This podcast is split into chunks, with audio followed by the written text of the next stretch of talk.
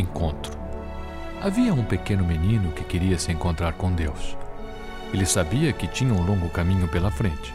Portanto, encheu sua mochila com pastéis e guaraná e começou sua caminhada. Quando ele andou umas três quadras, encontrou um velhinho sentado em um banco da praça olhando os pássaros. O menino sentou-se junto dele, abriu sua mochila e ia tomar um gole de guaraná, quando olhou o velhinho e viu que ele estava com fome.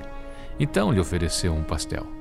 O velhinho, muito agradecido, aceitou e sorriu ao menino. Seu sorriso era tão incrível que o menino quis ver de novo. Então ele ofereceu-lhe um guaraná. Mais uma vez, o velhinho sorriu ao menino. O menino estava muito feliz.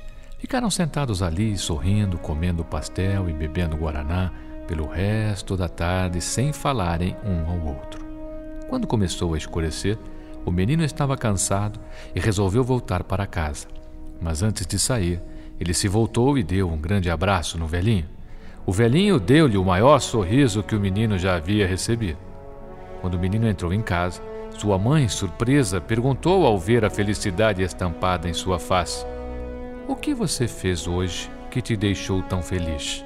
Ele respondeu: Passei a tarde com Deus. E acrescentou: Você sabe, ele tem o mais lindo sorriso que eu já vi.